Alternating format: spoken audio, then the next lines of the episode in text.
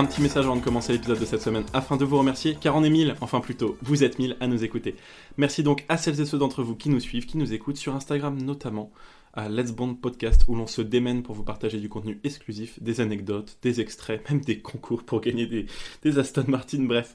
Un grand merci aussi à ceux qui partagent mes posts sur Facebook. Cette semaine, Alexandre, Maria, Valentin et Thomas. Encore merci à vous tous. Et maintenant, place au plus cher de tous les fonctionnaires, aux femmes, aux voitures et à l'unique Georges Lazenby dans Au service secret de Sa Majesté. My name is Bond. James Bond.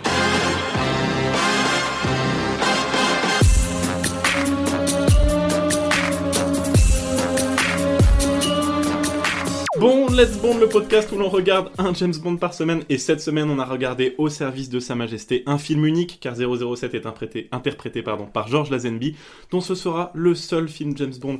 Ce sixième opus est réalisé par Peter Hunt, qui a servi de monteur pour les premiers films, puis de second réalisateur lors de On ne vit que deux fois, qu'on a eu le plaisir de mater la semaine dernière. C'est donc une sacrée promotion pour un sacré film, un sacré film qui est vraiment très complet, on a hâte de le résumer, encore plus d'en rigoler, mais il est sorti en 1969, alors d'abord une petite bande-annonce pour vous rafraîchir la mémoire comme un martini frais, au shaker, pas à la cuillère bien sûr. Soyez des leurs. Si vous avez peur de vous battre, prenez-en de la graine. Et faites attention. Si vous croyez que vos souris sont ravissantes, jetez un coup d'œil sur les pépés de cet homme-là. Il parle des femmes. Mon nom est Bond. James Bond. Le nouveau Bond. Mais un 007 différent, au service secret de Sa Majesté.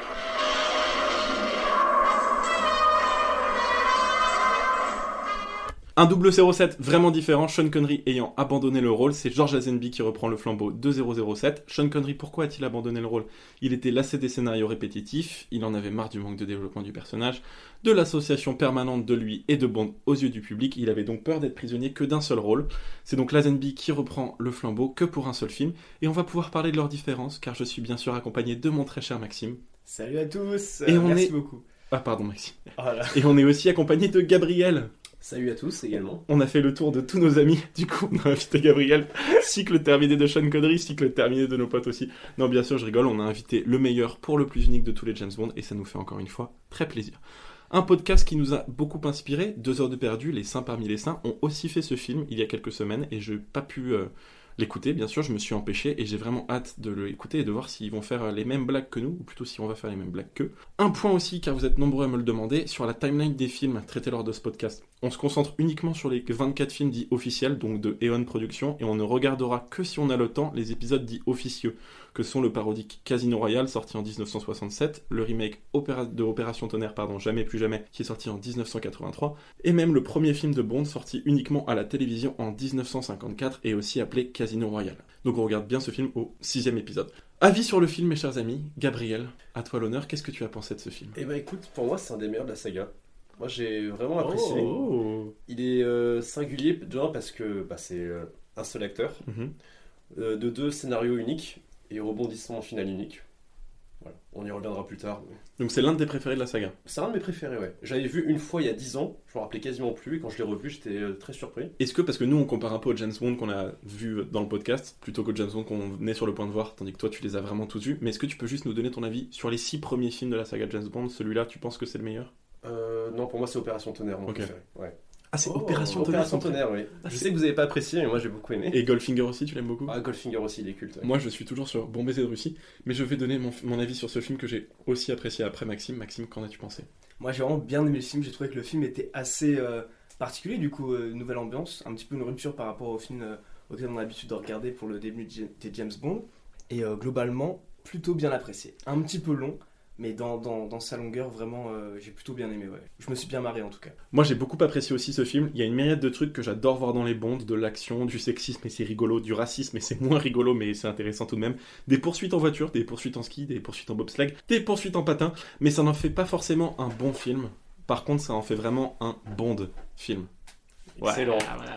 Bravo. Non, en vrai, il est unique ce film et il est très appréciable, mais il y a vraiment des moments où j'ai trouvé que c'était too much. Et moi, pour le coup, j'ai pas du tout apprécié l'acteur.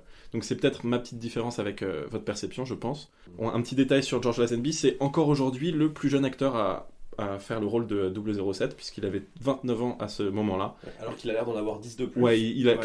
Il, fait, choqué, il fait hein. pas Sean Connery. Il a une euh, tête de vue en vrai. Donc, ouais, mais, il fait plus vieux, il fait pas Si, il a 29 ans. C'est parce qu'ils lui ont mis les cheveux en mode Sean Connery et qu'il avait l'air hyper Je te lance ce point, je trouve pas que c'est un mauvais acteur, mais je trouve qu'il incarne moins bien James Bond que Sean Connery. Mais je pense qu'on va peut-être se dire ça aussi dans la suite, surtout avec Timothy Dalton et, et ce genre de truc. Timothy Dalton qui avait failli jouer euh, ce film alors qu'il avait 22 ans à ce Ouais. moment-là. Il s'est senti Voilà. trop jeune, je Et crois. il le jouera Ah, plus tard. Ouais, beaucoup, beaucoup trop jeune pour porter, euh, pour porter ça. Voilà, c'était notre avis euh, sur le film. On, on s'ouvre donc ce, ce petit opus, comme d'habitude, sur la gun barrel sequence avec le personnage qui, fait, qui tire avec le, le rouge qui tombe. Et c'est effectivement George Lazenby qui est dans cette pré-générique euh, séquence et qui euh, met le genou à terre. C'est la seule séquence euh, pré-générique qu'on aura où Bond met le genou à terre et où le sang recouvre totalement le personnage. Petit détail pour éviter de s'attarder sur la scène suivante bureau du MI6. On retrouve M et Q, les personnages classiques de la saga. Je pense que c'est pour rassurer les gens que, sur les bases normales du truc. Et on nous fait comprendre donc que le James Bond est plus moderne, mais qu'on reste, qu'on reste sur les mêmes racines, puisque ce sont les mêmes acteurs. Mais qu'est-ce qui se passe? James a disparu.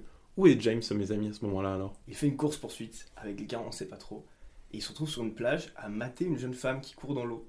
Moi je trouvais euh, ça euh, un peu pervers quand même, mais pourquoi pas. Moi je me suis dit obscurité, cigarette, moteur qui gronde et blond qui mate une fille avec un viseur de fusil, et Bond pardon qui mate une fille avec un viseur de fusil, c'est bel et bien lui, même si on a changé d'acteur. Et la fille elle va dans les vagues, donc apparemment on est sur une tentative de suicide. hein. Je- Tout va bien, ouais. À moins qu'elle soit vraiment en mode je vais nager euh, en pleine Toute nuit. seule et... Bond classique, il va la chercher, il lui met quelques baffes, ses cheveux à elle, ils sont même pas mouillés, mais il s'est fait eu, il y a une espèce de baston, il arrive à se débarrasser de ses adversaires comme d'habitude, il utilise le décor extérieur à son avantage, la mer, des rames, des filets de pêche, tout y passe. Il se débarrasse de ses ennemis, la femme en a profité pour s'enfuir, et juste avant le générique, alors qu'il regarde la femme s'enfuir, il se tourne vers la caméra, brisant le quatrième mur, comme on appelle ça au théâtre et un peu au cinéma, et il dit ça n'est jamais, arrivé- ça n'est jamais arrivé à l'autre, en Ouais. faisant un petit clin d'œil à Sean Connery. Référence à Sean Connery, ouais. J'ai j'ai apprécié, alors que celui-là arrivait plein de fois à l'autre. Et c'est la première fois, je crois, que depuis les- le début de la saga, qu'il s'adresse directement. Et c'est aussi la à- seule C'est fois la que c'est aussi la seule fois parce qu'en fait c'est vachement méta de faire ça et, je pense que c'est je pense que honnêtement c'était bien dans ce film mais ça aurait été pas bien dans, dans quel- tout autre film de, de bon. C'est- très Deadpool de faire ça d'ailleurs. de De regarder la caméra et donner son avis. Ouais, en tout Pas cas le film, je pense, dès le début, qui va vraiment se démarquer quoi, par rapport aux autres. en tout cas je trouve que c'est vraiment moderne et cool d'avoir essayé de, de faire ça où il casse le quatrième mur. J'ai vraiment beaucoup apprécié l'intention plus que la réalisation et la manière dont il est fait dont ils l'ont fait. C'est un peu comme un, un doigt dans le cul une nuit alcoolisée quoi. L'intention est bonne, la réalisation est- elle était un peu loin. Ah, ça part sur les grosses vannes, On a, on a des jeunes auditeurs. hein. Est-ce qu'on passe à la séquence générique mes amis? On passe à la séquence générique. Let's go. Petit extrait. We have all the time in the world.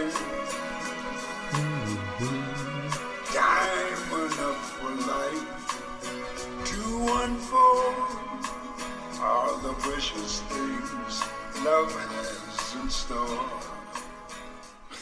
J'ai cru que j'avais oublié d'éditer et que ça allait encore durer 3 minutes. Mais non, c'est bien, c'est bel et bien l'extrait du générique, chanté par euh, Lance Armstrong. Euh, pardon, non pas le cycliste, Louis Armstrong, le chanteur. Euh, c'est le thème donc qui s'appelle We Have All the Time in the World, qui euh, va être l'une des seules paroles dites à la fin du film. Et ça n'est pas le titre du film, c'est aussi la première séquence générique à ne pas avoir le titre du film euh, dans son.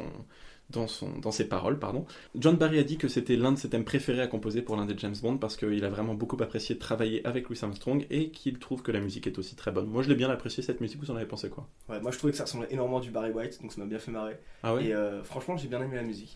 Je trouve qu'il y a aussi un petit passage sans parole que vraiment j'ai trop kiffé.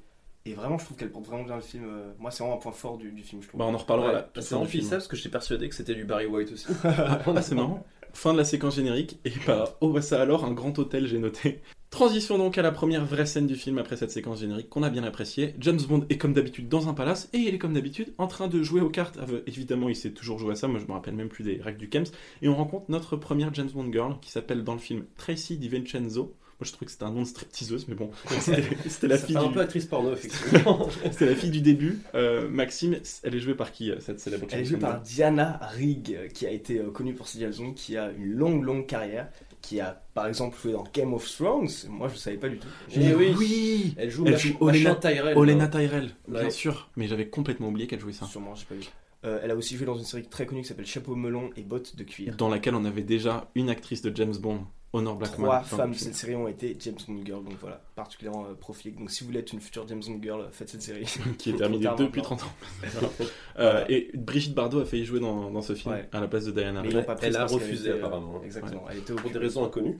Bah, peut-être qu'elle trouvait que c'était un peu trop kitsch, en tout cas nous aussi, puisque comme d'habitude, la comtesse arrive, elle perd de malade aux cartes, 007 comme d'habitude saisit l'occasion de lui faire un bon coup de patriarchie et peut-être de chantage sexuel plus tard, et règle ses dettes aux cartes. On lui est même pas reconnaissante d'ailleurs. Oui, elle Elle ne le Ouais. remercie pas. hein. Elle se casse. Mais en fait, elle l'invite dans sa chambre, Ah, je crois. c'est- oui, c'est Non, ça, elle tu vu dans sa comprends. Si je me chambre. souviens ouais. bien, elle se casse, lui il la suit, et à partir de ce moment-là, ils disent ouais, on va En fait, se capter. Il, il s'assoit à table, il commande du Dom Pérignon, et elle, elle se casse deux minutes après. Donc il va voir le serveur, il fait transférer le Dom Pérignon dans la suite. Ah oui, Ouais, avec, ouais, tu vois, avec- bon avec rebondissement, avec mais le le seum quand tu commandes euh, Voilà.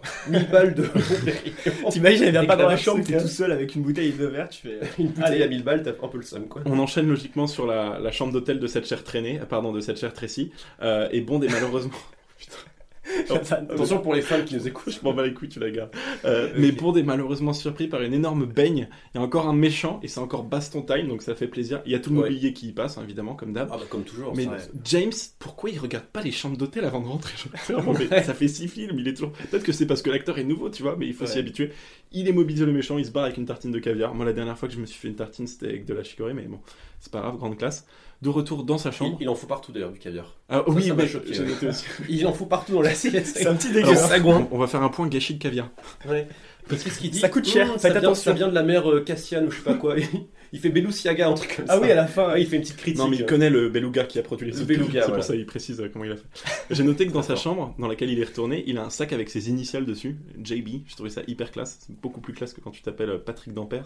Et j'ai aussi noté que Ça. James fait un tour de sa chambre parce qu'il se fait tout le temps avoir. Là, il, il faudrait vraiment qu'il fasse un petit check-up. Et justement, il se fait avoir par la comtesse qui l'attend dans sa chambre en peignoir soutien-gorge. Bon combo, hein.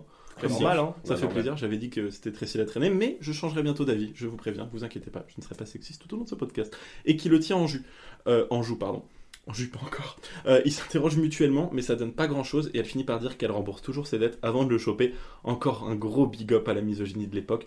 L'homme de main neutralisé un peu plus tôt, évidemment, n'a pas été totalement neutralisé, comme d'habitude. Écoute à la porte, mais James a mis une chaussette sur le poignet.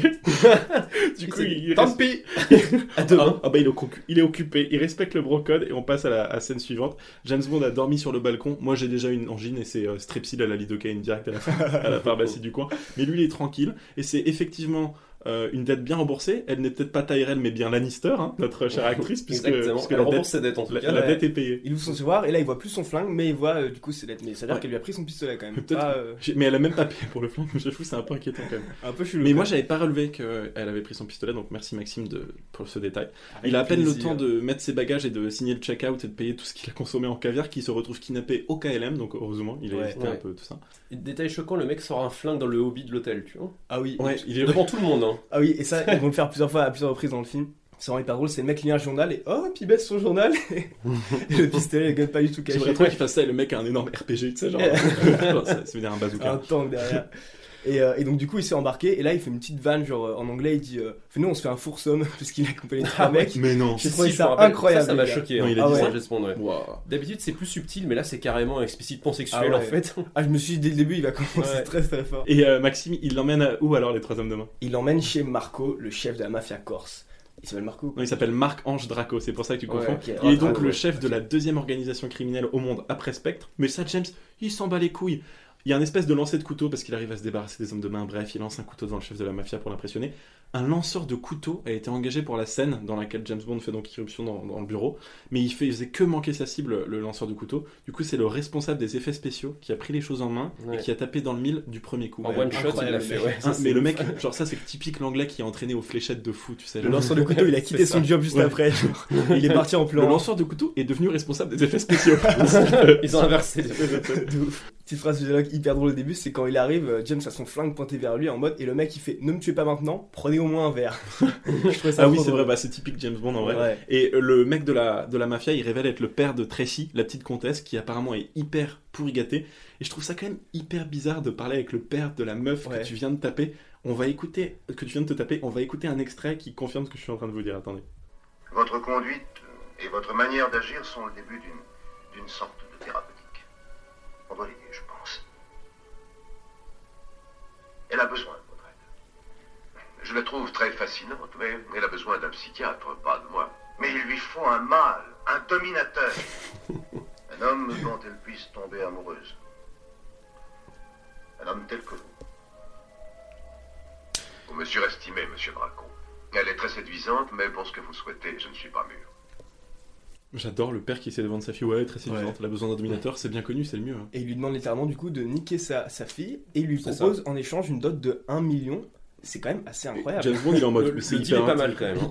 C'est quand même assez bon honnête comme Hyper intéressant, un million de livres, mais est-ce que tu peux aussi me donner, euh, est-ce que tu peux aussi me donner l'adresse de Blofeld, qui est donc le chef de Spectre qui s'est échappé dans le dernier film, et en échange, Bond euh, calme les dérives de sa fille en étant son mari. Je trouvais que pour James Bond, c'était même, même pour James Bond, hein, c'était particulièrement old school, comme, euh, comme kind of deal, vraiment. Ouais. Et en fait, c'est hyper adapté du livre de Ian Fleming qui était encore plus misogyne que, que les films. Et ça nous le confirme bien. Je trouve ça quand même vachement bizarre. On est donc back au bureau du MI6. James revient de Londres. On Oui. sait pas vraiment trop pourquoi, mais cette fois-ci, il a vraiment trop forcé sur les vacances car il y a son team leader, ce cher M, qui le convoque dans son bureau et qui a pas l'air très satisfait de ses KPIs. Il en profite pour mettre une main au cul à Moni Penny d'ailleurs. Ah, j'ai même pas capté. pas hein. Ah, Moi je me très pas très grosse main au cul. Je pense qu'on s'habitue, on a tellement. Ouais. L- L'éternel friendzoné Moni Penny. Ouais, Elle en peut plus. C'est Hein. vrai que c'est On va y horrible. revenir surtout à la fin du film. En Ouais. tout cas, euh, M est pas du tout content de ses KPI sur l'opération Spectre. Il doit être donc réaffecté. Par contre, James, il l'entend pas du tout comme ça. C'est devenu une affaire personnelle, donc il décide de démissionner. Ça, il le transmet qu'à Penny. On va le découvrir un peu plus tard, qui va finalement transformer, transformer ça en une nouvelle demande de vacances. Je trouvais vachement nerveux. Le mec, il aurait pu Accordé lui- dans la minute. hein. il aurait pu lui raconter tiens j'ai fait un deal je vais peut-être avoir le- la localisation de Blofeld mais pas du tout ensuite on a une séquence assez rigolote on voit enfin la maison de James Bond pour la première fois on nous passe la musique Mango Tree de Dr No on voit des anciens souvenirs des films Ouais, précédents Des petits clins d'œil. J'étais rassuré que ce soit pas les petites culottes des ex James Bond girls des films d'avant. Il y a le baudrier couteau d'Ursula Andress. Il y a quoi d'autre, les Il amis y a la montre euh, Garot Oui. Ouais. de Bon baiser de Russie. que j'adore moi dans Ouais. ce film. Il y a une mallette, je sais pas si c'était celle Non, c'est non, la mallette elle comprend tous ces objets, mais il y a aussi le respirateur tout minuscule de Opération Tonnerre. Il y a plein de choses, voilà. Ça m'a rappelé mes invités, donc euh, enfin nos invités, donc euh, encore merci à eux. Et il y avait euh, rien pour on ne vit que deux fois. Moi j'ai vu, mais dans Wikipédia dit différemment, donc euh, voilà. Retour au MI6. Moni Penny transmet au boss, pas qu'il démissionne, mais qu'il veut prendre deux semaines de congé, ce que le boss accepte. Effectivement, et ça aide pas mal James qui part donc en mission. Qu'est-ce que je ferais sans vous, Moni Penny? Oui. Phrase que dit son boss deux secondes après à Moni Ouais. D'ailleurs. Très fort. Parce Ouais. qu'ils étaient sur écoute apparemment. Mais oui, je trouve que ces, ces mélanges de trucs qui sont assez bien faits quand même, hein, mine de rien. C'est pas Ouais, mal. ouais, ça fait plaisir. Qu'est-ce qui se passe après? James part en mission Où est-ce qu'il arrive, Maxime? Corrida time Je me suis dit, est-ce qu'on se demande nos avis sur la, la corrida juste pour euh, bien être euh, controversé? Euh, Mais effectivement, c'est l'anniversaire du mafieux corse, donc bien sûr, James qui se rend euh, à l'anniversaire du deuxième plus grand parrain du monde, c'est normal. Qui est son futur beau-père. Voilà. Voilà, apparemment. Avec du coup euh, la- sa fille. Voilà. Et ce qui est hyper drôle, c'est que la fille appelle son père Papa Dans quelle version vous avez vu euh, le film Ah, En, français. en- en VO Je personnellement. l'ai vu en Non. VO aussi. Ouais. Tu l'as vu en VO cette fois? Je l'ai vu en VO et elle dit vraiment des papas. Non mais alors ma- normalement je le vois ça. en anglais et en français car je suis un garçon sérieux, mais je déménage. Donc je l'ai vu qu'en français et honnêtement en français c'est trop débat. C'est beaucoup trop mais Tracy elle comprend un peu ce qui se trame parce que vraiment elle est plutôt intelligente cette James Bond girl même si on va revenir au cours du film. Elle a des capacités intellectuelles ce qui nous a quand même beaucoup changé Ce des qui est autres. étonnant pour une Jazz Bond Girl, c'est Oui, c'est- vraiment. c'est une première. ouais. Ça nous a perturbé. et, et elle demande à son père de remplir tout de suite sa part de marché. Et elle sait pas encore ce que c'est. Et de dire à Bond où est Blofeld? Elle sait pas qu'il y a un million euh, si elle épouse euh, James Bond.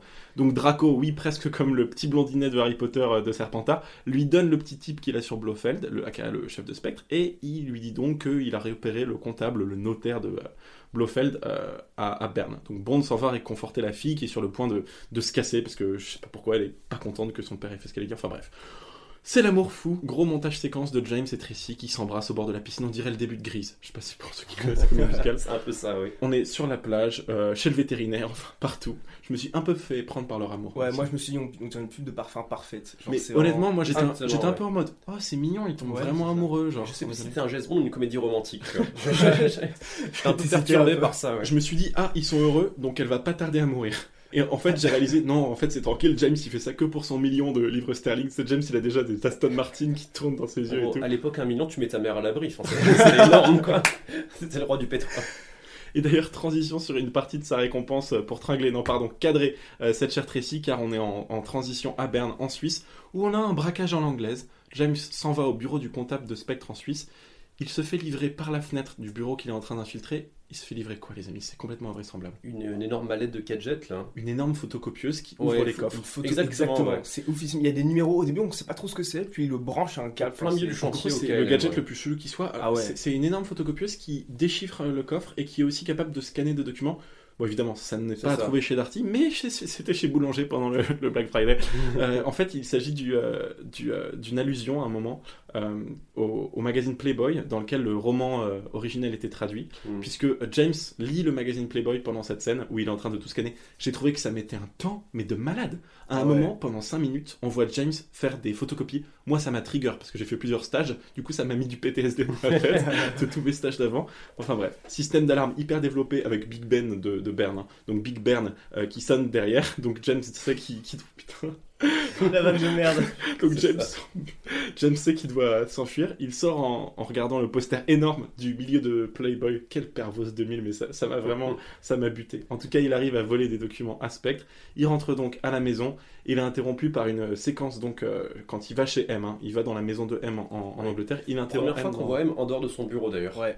C'est pas la première fois qu'on le voit en- en dehors de son bureau, car on l'a vu dans un sous-marin dans Une vie que deux fois, mais c'est la vrai. première fois qu'on voit la maison de M. Chez lui. La Et- M M maison. et il, il se fait pas chier le salon. Ouais. Il a un putain de château avec des je croyais que t'étais en train de dire James se fait pas chier parce qu'il dorme dans sa maison, Ouais. tu vois. Bah les Et- deux, les deux. Et on découvre du coup l'étrange passion de ce chien M qui est les lépidoptères. En, gros, les, les papillons. il fait de la lépidoptérie, euh, Voilà. ce qui veut dire être collectionneur de, de papillons. Moi j'étais hyper étonné parce qu'il a des espèces qui sont super rares. Je sais pas si vous avez vu, mais il a un Fragrance 3 ailes avec des points bleu vert. Je me suis dit ça direct. Je suis un grand amateur, Pareil, ça m'a sauté aux yeux. Moi franchement c'est dingue. Et par contre je trouve qu'il utilise le mauvais double vitrage pour les quatre, mais ça on va en reparler. Mais qu'est-ce qu'il est ce vieux dingo qui collectionne les papillons et qui. Ah bah, je suis tellement chelou. je- C'est vraiment ça. Ah là là, enfin Maxime, toi je t'ai vu, tu collectionnes plus bizarre. Euh, en tout cas, euh, grâce au plan de, de James, il va pouvoir aussi collectionner les conquêtes. Ça repart donc sur le plan et euh, on se rend compte euh, que ce plan c'est quoi? Ernst Blofeld a fait une demande à l'Institut des Armoiries de Londres afin de récupérer un titre de noblesse. Alors dans ce podcast, on donne beaucoup de conseils aux criminels, comme ne pas dire son plan à James Bond, ce genre de truc, mais au cas où c'est pas évident, quand vous êtes le premier criminel au monde, que vous avez eu des armes nucléaires et tout, évitez de poursuivre un titre de baron fait officiellement à une organisation de titrologie anglaise. Genre, c'est pas recommandé, oui. non mais vraiment Ouais. c'est complètement con. Genre on, on a eu plus con dans des James Bond et on aura encore plus con dans celui-là, mais franchement ça c'était limite. James Bond prend donc la place de l'audit qui est chargé de potentiellement donner le titre de compte. Putain j'en peux plus, c'est ridicule. à Blofeld. On apprend quand même que Spectre est vachement prudent euh, sur euh, qui va venir pour l'audit et tout, parce qu'en gros il doit aller en Suisse audit Blofeld pour voir s'il peut vraiment être compte. Il prend la place donc de, de ce mec-là de l'Institut de Londres. Voilà, mais bon, c'est pas parce qu'il y a un gardien que tu peux pas marquer, et c'est exactement ce que James va faire. Classe de neige, on est arrivé en Suisse. Racontez-moi ça, les amis. Arrivée spectaculaire de James qui se fait passer pour un professeur intello. J'ai cru que c'était Sherlock Holmes. Ah oui, Ah, moi aussi, moi aussi, je me suis gogo gadget. pipe, le retour. le manteau qui pend sur les épaules. C'est exactement la ça, la, la totale. Voilà. Il arrive, c'est la musique d'Harry Potter. C'était drôle. hein. Ça va tuer. Petit cliché, la meuf l'attend en traîneau. Ah oui, ils Ouais, sont en calèche. Ouais, traîneau en avec traîneau, des- hein. Alors que deux minutes plus tard, il prend l'hélicoptère. Oui, Ah voilà. oui, ouais, c'est vrai. Donc James se fait passer pour Hilary Blay et je me suis je me demandais si Blofeld et Speck ils étaient au courant du changement d'acteur en fait parce que ils le reconnaissent pas du tout alors que sur les six derniers films il y en a cinq où Bond il a déjoué leur plan à des milliers de dollars du coup je me suis vraiment demandé mais ils savent toujours pas à quoi Bond ressemble c'est voilà bon apparemment eux ils sont Ouais. restés sur Sean Connery parce qu'ils se disent oh non c'est pas lui c'est bon tranquille. Euh, il est guidé directement à la base du grand méchant et j'ai noté que euh, pour les intéresser les panoramas qui sont tournés à côté de la station de Peace Gloria là où est la, base du méchant qui va être renommée plus tard euh, c'est situé bien en Suisse et pour les connaisseurs, c'est juste entre Blomsislap et Tratterhorn. Voilà. Hein. Je connais très bien, oui. Festival chaque été. J'ai pas éternué, hein, c'est les noms de Il y a un mec qui va connaître qui va faire Ouais, merci les gars. Tratterhorn, je vois très bien. Mais c'est chez moi En échange de l'autorisation leur permettant de tourner sur le site, les producteurs ils ont accepté de construire une piste d'atterrissage pour hélicoptère donc sur euh, le- le- l'endroit dont je parlais un peu plus tôt, Peace Gloria.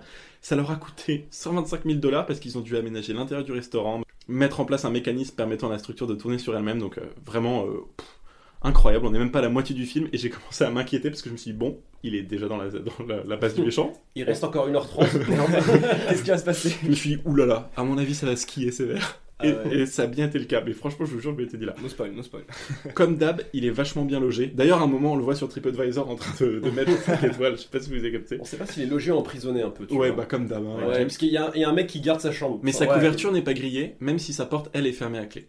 Ouais. D'ailleurs, Ça porte chambre, d'ailleurs qu'il y a une porte d'ascenseur. ouais, Oui, bah ça va être trop chelou. Ah ouais. chambre qu'il fouille d'ailleurs pour la première fois, et ça fait plaisir. Et ça lui fait plaisir d'autant plus car il monte à l'étage et il tombe sur une dizaine de filles, on va dire même une douzaine de filles, en train de jouer aux cartes et de boire de l'alcool. l'équivalence du paradis pour euh, James. Bond. J'ai appelé ça Boko Harem. Et lui, il se met sur son 31, il sort le kilt. Ah oui Normal. Ils l'ont habillé, c'est vrai que c'est un vrai kilt, c'est incroyable. Moi je me suis dit, mais genre, ils se sont foutus de sa gueule, ils se sont dit, on va voir comment on peut l'habiller la plus ridicule possible, et, et ça a marché. Et le mec il accepte, Donc, on la voit- tradition veut qu'il soit à poil en dessous. En Voilà. fait, comme il devait se faire passer pour ce cher Hilary, le mec hyper snob anglais, bah, ils se sont dit on va viser le plus euh, kitsch possible. Et, euh, et c'est exactement ce qu'ils ont fait. En tout cas, il y a littéralement que des top modèles. À titre de comparaison, euh, Gossip Girl, c'est de la merde. Là, on est genre sur un troupeau de Ah, fraîcheurs. c'est le Wall Street. là. Ah C'est- oui. Non, non, c'est le C'est- défilé Victoria's C'est Secret. son j'ai harem. C'est son harem. Pour lui. C'est n'importe toutes les quoi. Miss Univers de toutes les Mm. parties. C'est lui monde. à dîner, on lui demande s'il veut rester et tout. Et James, il a le sourire jusqu'aux oreilles. Oreilles que George Lazenby a d'ailleurs d'énormes. hein. Je sais pas si vous avez contacté le mec, c'est Oui, Dumbo. hein. C'est Dumbo. en Ah. Après, ouais, il, est, il très dégarni, donc je pense Ah que ouais. ça a fait ça. Euh, il dîne donc, et là j'ai noté alerte racisme. Pourquoi alerte racisme pendant le dîner? C'est vraiment- franchement c'est drôle, mais c'est aussi choquant. Bah, disons qu'il y a une noire qui mange une banane, une asiatique qui mange du riz. Et toutes les autres mangent du poulet. Toutes les autres mangent du poulet. ouais, moi j'ai trouvé vrai. ça choquant que les filles mangent que du poulet. Non ça. mais attendez, Il faut en parler. ultra choquant. Et en fait, je me- Ah j'ai ouais. fait des petites recherches, et dans les années 70 même, donc après ce film et 80, beaucoup d'actrices noires sont montrées à l'écran en train de manger des bananes. Comme si c'était. Non mais, c'est pas une blague. hein. Ah, c'est chaud. Comme si c'était ouais. Littéralement un truc genre. euh, Parce que l'asiatique et le riz, Ouais. à la limite, c'est plus logique, puisque il y a le- les, les principales plantations de riz historiquement sont basées en Asie, tout ça. Mais une noire en train de manger une banane, c'est Ouais, ultra c'est- raciste, quoi. ouais, Genre, c'est c'est pas. Ils ont tourné ça en plan sexuel un peu. La mère, elle mange la banane en Ah regardant ouais, moi j'ai pas. dans les yeux. Je trouverais que ça passait Ah, tellement non, ça c'est toi Gabriel. hein. Moi je trouvais que ça passait tellement vite que je me suis surtout dit On putain, en c'est parle de sa voisine de gauche qui mange une cuisse de poulet en le regardant dans les yeux au ralenti. Ça, c'était quand même assez On excellent. est explosé de rire, genre au ralenti, genre on en met partout, mais genre elle est ignoble. Elle est c'est- dégueulasse, elle se Ah vraiment Vous nous excuserez le point euh, sur le, le repas pendant deux minutes, mais honnêtement cette scène est Ça nous a Gold. Wikipédia Time, James Bond récite donc sa leçon sur le collège héraldique de Londres, ce qui signifie hein, étude des blasons, de la noblesse, tout ça. Et apparemment, ça dure deux heures parce qu'on on voit le, le- le soleil qui se couche, donc ça dure encore plus longtemps que ce podcast, croyez-le ou non. Mais il a tout le monde pendu à ses lèvres et franchement, c'est assez rigolo. J'ai quelques anecdotes euh, sur euh, cette scène. Telly Savalas, donc celui qui interprète plus tard un peu Blofeld, il a eu une liaison avec euh, l'une de ses filles de Peace Gloria, l'actrice Sally Sheridan, Ah qui, bon est, qui est créditée dans ce Mmh. film. De cette relation naquit un fils, mais c'est pas le plus important. Sally Sheridan, donc la mère, a aussi une fille qui s'appelle Nicolette Sheridan. C'est Ouais. qui Gabriel Nicolette Sheridan si ça te dit quelque chose? Euh, honnêtement, j'en ai pas Je vais faire un sifflement et tu vas me dire si ça te dit quelque chose. Ah, Kill Bill. C'est l'actrice qui L'infirmière. exactement. C'est l'actrice qui joue dans, Kill Bill. On s'est checké, Ouais, pour le c'est son. C'est l'actrice qui joue effectivement euh, celle Black Mamba, je crois. Black Euh, Mamba, c'est ça. qui, siffle qui dans, est dans borgne, Kill. Bill. Et Ouais, exactement. Enfin, et qui va devenir par la suite Ouais. encore, encore plus borgne. Double borgne. Double borgne. Ouais. Ça s'appelle aussi aveugle. Euh, et qui joue dans Desperate Housewives. Voilà, donc il, il a, il a fait euh, l'amour avec sa maman, euh, Blofeld. Euh, les Anges de la Mort de, de Blofeld adoptèrent aussi un passe-temps original lors de leur séjour à, à Peace Gloria. Sur une, su- une suggestion de l'une des actrices, elles se mirent à coudre. Pendant ce temps-là, à votre avis, les hommes, qu'est-ce qu'ils ont fait? Ils ont joué au poker, donc toute la team de garçons, euh, Savalas, donc qui joue Blofeld, euh, Lazenby qui, qui, euh, qui donc joue James Bond, ont commencé à jouer euh, au poker. Mhm. Et comme sur place en Suisse, apparemment c'était très pratique d'être payé en cash, no joke, il se faisait payer en cash en Suisse, vite fait bizarre. Euh, Étonnant. Lazenby se faisait tous les soirs nettoyer par Sa- euh, Sa- Savalas, pardon, qui lui piquait toute sa thune au poker, no joke. Harry Staltzman, le producteur emblématique de, de la saga James Bond, a fini par capter ça et il a regagné l'argent pour le compte de Lazenby, à qui lui a dit Vous n'êtes pas aussi fait que James Bond pour les cartes, et à qui il a aussi dit à Blofeld, l'acteur, il faut que tu arrêtes de piquer l'argent de, de l'interprète de James Bond. Voilà, il s'est fait nettoyer au poker pendant le film. Je crois que Lazenby est très mauvais au jeu parce que l'acteur est australien à la base. Il arrive en Angleterre et pendant la traversée en bateau, il s'est fait plumer aux cartes en fait. Ah ouais Sur la traversée. Il a perdu tout son fric. Mais il est assez naïf ce mec, parce que Je savais qu'il était australien et qu'il a beaucoup travaillé sur son accent justement pour, plus- pour qu'on puisse le comprendre. il a pris des cours et ça le Ouais. faisait pas trop, parce que le producteur, enfin bref, Ça. voilà. Euh, Mais mais bon, c'est vrai qu'il est Très un peu mauvais au jeu en tout Il est cas. un peu naïf parce que même son premier cachet de film, il l'a dépensé tout de suite, il a acheté une Aston Martin, dans la vie réelle. hein. Oui. Donc, euh, enfin, voilà. Et retour au film, euh, James est en train de parler donc des armoiries, euh, des, des blasons et tout ça, et il précise lui-même qu'il a deux paires de boules sur son blason. Et là, il y en a une, elle est en mode, oh, putain, il a un blason avec deux paires de boules. Elle entreprend donc de faire quoi, euh, Maxime, avec son rouge à lèvres en dessous de son kilt? Euh, elle passe sa main sous son kilt, scène assez sensuelle. Et elle lui fait, euh, elle lui écrit un truc en fait avec du rouge à lèvres sur sa cuisse. Qu'est-ce Je que sais pas lui écrit Maxime? Tu m'as l'air interpellé. Il lui a écrit un petit 8, Oui. un petit signe infini. Ce n'est pas son Instagram. huit? Ce n'est pas son Instagram, c'est son numéro de chambre. hein. Je, vous rassure. C'est c'est son numéro de chambre avec qui il va rejoindre. l'expression de James qui essaie de rester sérieux à table, c'est Ah très ouais, drôle. c'est vrai. Et ensuite quand il s'est levé, on s'est. La, jupe était levée, on pouvait accrocher Mais quelque chose. Tu noteras que quand il se lève, il rabat son kilt en fait. Tu sais, il se remet, il est là, il est hyper gêné, on oublier qu'on est tout nu sous un kilt. Et euh, il, parle des armoiries de Bond, et j'ai relevé les armoiries de Bond, le slogan c'est Le monde ne suffit pas. Et je me suis un peu renseigné. film, euh, ouais, bien sûr. avec, je me suis un peu renseigné, un truc incroyable. James Bond dans Skyfall porte des boutons de manchette avec écrit euh, avec la- l'armoirie de Bond sur les boutons de manchette. Oh, très Vraiment, fort. ils, ils sont Il vraiment y a un travail de recherche poussé derrière ce podcast. euh, Que des easter eggs. euh, C'est incroyable ce qui se passe. Ça c'est fort, ouais. En tout cas, on se retrouve dans les souterrains de cette base. Euh, on va juste l'appeler la base parce que je n'arrive pas à me rappeler du nom à chaque fois. Et là, si j'étais un, resto. si j'étais un mec du collège héraldique de Londres, entre l'hélicoptère, la douzaine de mannequins, le mobilier qui bouge et les guns absolument partout, je commencerais à m'inquiéter un peu. Mais pas du tout. Euh, James Bond fait am- même pas semblant d'être inquiété alors qu'il est censé jouer le, le mec Hilary euh, euh, des armoiries. Euh, donc il sourcille à peine et il rencontre enfin Blofeld pour la deuxième fois. Et moi je me suis dit, oh putain, mais Blofeld il a déjà rencontré James Bond, qu'est-ce qui va se passer? Mais là, grosse surprise. Blofeld a lui aussi changé d'acteur. Donc euh, ils vont pas se reconnaître évidemment. C'est tellement. En fait, ils se sont courés dans le film euh, par rapport au livre, mais c'était une erreur assumée. C'est tout, c'est tout de même comme ça. Et l'acteur a changé lui aussi, donc il a plus de cicatrices, donc ce qui explique de manière plus conventionnelle qu'il soit plus apte à demander le titre de baron, je crois. Et j'en reviens toujours pas que James Bond soit en kilt et fasse semblant d'être un pro des blasons pour s'infiltrer dans la base du plus gros méchant du monde. Vu comme ça, la scène est absurde. Si on y revient deux secondes, c'est absolument dingue. Bon, en tout cas, on est à presque une heure du film. Euh, il est toujours dans la base du méchant. À noter la petite ressemblance euh, du méchant avec Al Capote, le rappeur. Ah oui, et Ah, avec, et avec ouais. Wilson Fisk de la série. Ah, euh, c'est ça, ouais. Et avec euh. Monsieur Propre. Euh, Monsieur Propre C'est un grand sosie. En fait, tous les choses. enfin bref, il est chaud. hein. Et d'ailleurs, Blofeld est interprété par Kian, Kian Kojandi dans cette scène. Euh, en tout cas, on a un gadget improvisé puisqu'il a une ceinture kilt banane, ce que j'ai trouvé incroyable. Très, il très fort. retrouve après donc cette scène où il rencontre Blofeld brièvement la chambre numéro 8. Et là, elle a l'air vraiment idiote. Elle dit "Oh, un livre d'illustration et tout" et elle lui raconte d'où elle vient. Mes amis, on s'est rencontrés à Lancaster à l'université Maxime Ah oui. et Gab. Oui. D'où est-ce qu'elle vient, notre James Bond girl? De Morcambe. de mort Et pas n'importe quel Morcambe. Morcambe Bay. Morecambe Bay, qui est donc un village balnéaire, mais vraiment, on va dire un, un village, mais c'est l'équivalent de Cabourg ou Le- même plus petit de Houlgat pour Le ceux qui connaissent. du monde. on va C'est littéralement le trou du monde en Et, anglais. et- et elle dit vraiment Lancashire, donc du coup qui est le département de la ville Voilà. de Lancaster, là où on était tous les trois. Et à l'université. Donc ça nous a fait un délire. Moi j'y suis déjà allé et c'est l'autre bout du monde et c'est vraiment le trou du cul aussi du monde. Euh, le seul truc qu'il y a là-bas c'est une piste de bowling qui a fermé l'été dernier. Voilà des petits détails, hein, c'est comme ça. Voilà, James couche donc avec elle, hein, c'est normal. Euh, Et il lui fait la petite technique. J'aime pas les femmes d'habitude, mais avec toi c'est spécial. Ouais, t'es t'es extraordinaire. Et elle veut allumer la lumière et il est hyper contre la lumière. Je pense Ah qu'il ouais. il a trop honte d'un espèce de, de bouton qu'il a à la gueule. Il a non, non, non, simplement les flammes qui t'éclairent. Enfin bref.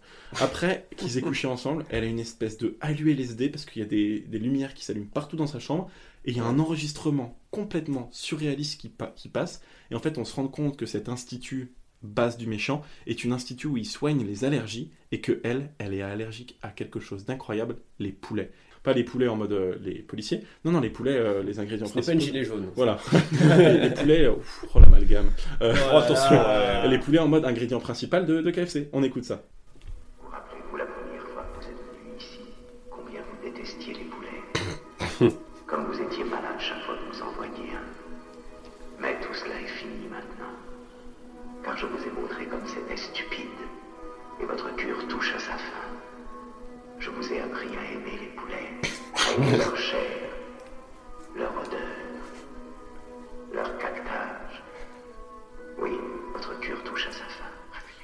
J'en connais une qui va arrêter de jeter des pavés pendant les manifestations. Ah non, pardon, on reparle bien, on parle Ouais. bien vraiment des Ouais, volailles. c'est mal. Totalement fait délirer. Et quand il dit je vous ai appris à aimer les poulets, genre ça me tue. Mais En français, c'est encore plus drôle. En Ouais, fait. ouais, franchement, en français, Ouais. c'est des Ah. Et oui, Ruby déteste les poulets et l'hypnose a l'air de fonctionner parce qu'elle est complètement foncée sous la voix de, de Blofeld, une horreur. Et James est hyper choqué comme nous. que James il a couché dans le lit, euh, il a walpé, il la regarde et il dit, dit qu'est-ce que je fous là? Ça que force que donc ce euh, James à rentrer dans sa chambre numéro 4 et euh, sa chambre numéro 4 il est aussi forcé de rentrer dans une autre fille si je peux me permettre Il a à peine le temps de, de se remettre euh, au lit qu'il y a une autre euh, donc des, des filles qui l'attend dans son lit et il lui dit exactement la même chose. Il lui dit exactement la même chose. Il lui dit D'habitude, j'aime pas les femmes, mais toi, c'est C'est spécial. vraiment extraordinaire. Non, on n'allume pas la lumière, il y a le truc qui t'éclaire. Enfin, Et la fille d'ailleurs qui est rentrée dans la chambre grâce à une lime à ongles. Ouais, les gars, j'ai halluciné. aucun c'est parce alors ça, je, je vous fais un petit point, je, je connais ces choses-là, car j'étais en pension. Et en pension, on avait une alarme située au-dessus de notre porte de chambre, Ah. une alarme qui marche un peu comme les détecteurs de lumière. Si tu la couvres, elle va croire que rien ne passe.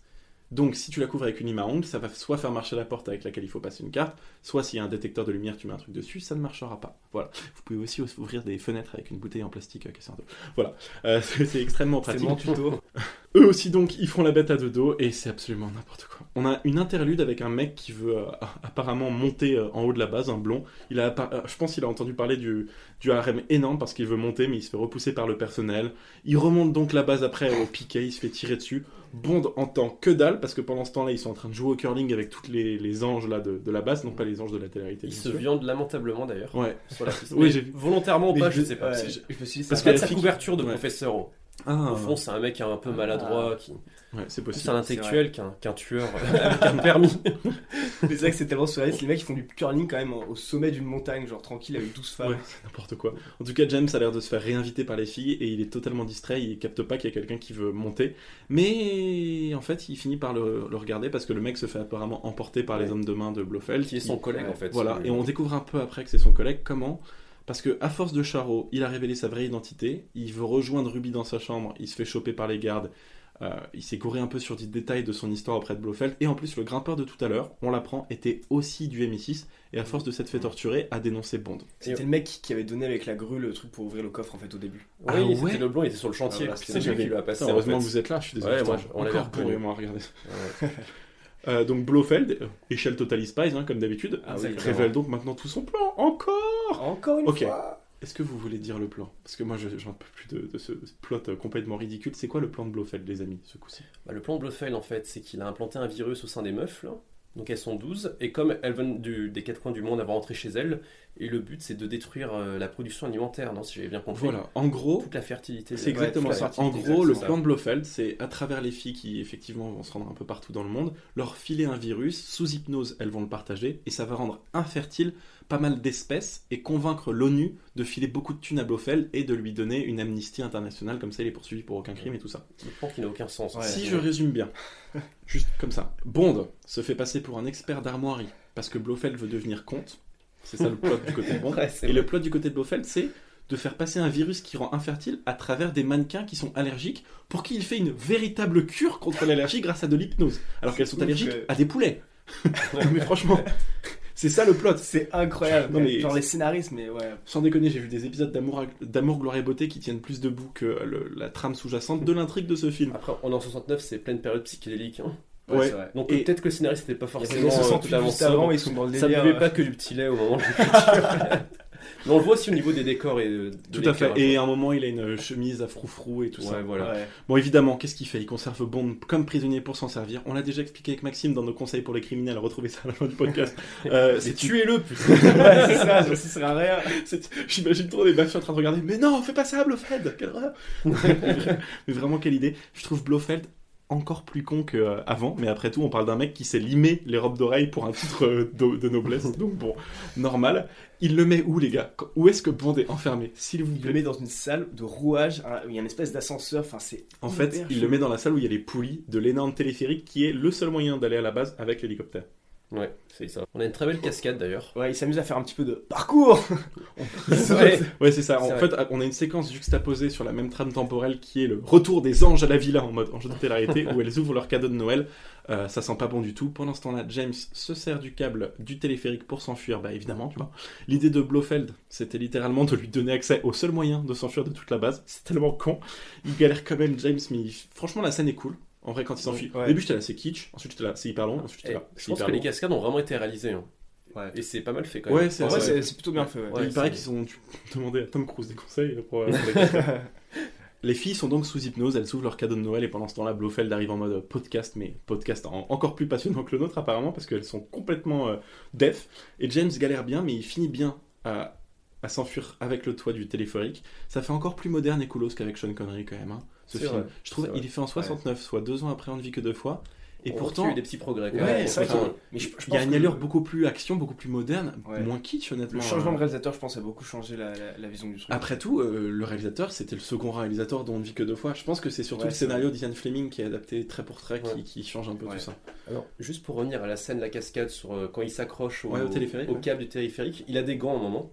Il sort d'où ces gants en fait Alors, oui. on le voit un peu avant, il déchire son Ah oui. pantalon pour se faire des gants. Il déchire les poches. de son Ouais, mais c'est des gants parfaits, quand même. Ouais, euh, Excuse-moi d'avoir suivi euh, les Comment ça se fait En tout cas, il a bien fait parce que je, je crois que des câbles de téléphérique euh, en Suisse, en pleine nuit, pendant l'hiver, ça fait quand même un peu mal. Ça fait un peu bobo. Ouais. On est donc avec les anges de la télérité.